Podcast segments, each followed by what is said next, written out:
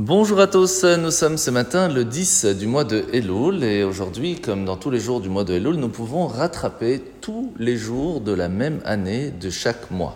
Comme par exemple, aujourd'hui nous sommes le 10 du mois de Elul et nous pouvons donc rattraper le jour du 10 du mois de Tishri, 10 du mois de Cheshvan, etc. Et il y a des 10 dans l'année qui sont extrêmement importants, comme par exemple le 10 du mois de Tishri qui est le jour de Yom Kippour. C'est donc un jour très propice aujourd'hui pour rattraper tous les 10 de l'année. Alors nous sommes aujourd'hui dans le Tanya, dans le chapitre 12 du Yigret Kodesh, où l'Admour Azaken nous a expliqué hier que lorsqu'une personne fait de la tzedaka, il va être présent pour son prochain, eh bien cela va amener une certaine paix.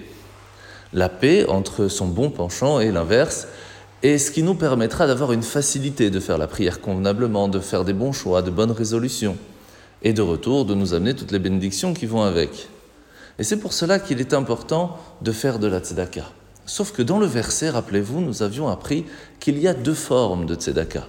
Celle qui est faite facilement, celle qui vient de l'intérieur de chacun d'entre nous, nous avons cette volonté de faire le bien.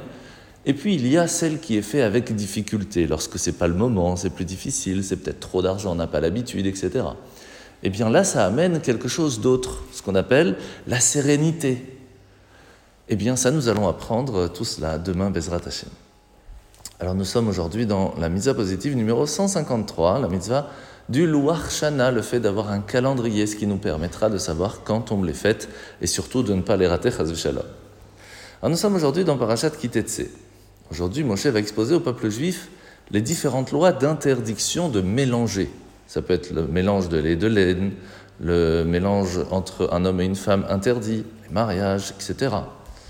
Et puis nous allons finir aujourd'hui avec le fait de tenir ses promesses, que sa parole est très importante à tenir. Il faut savoir que la première parole que nous disons chaque matin, c'est Modéani lefanecha.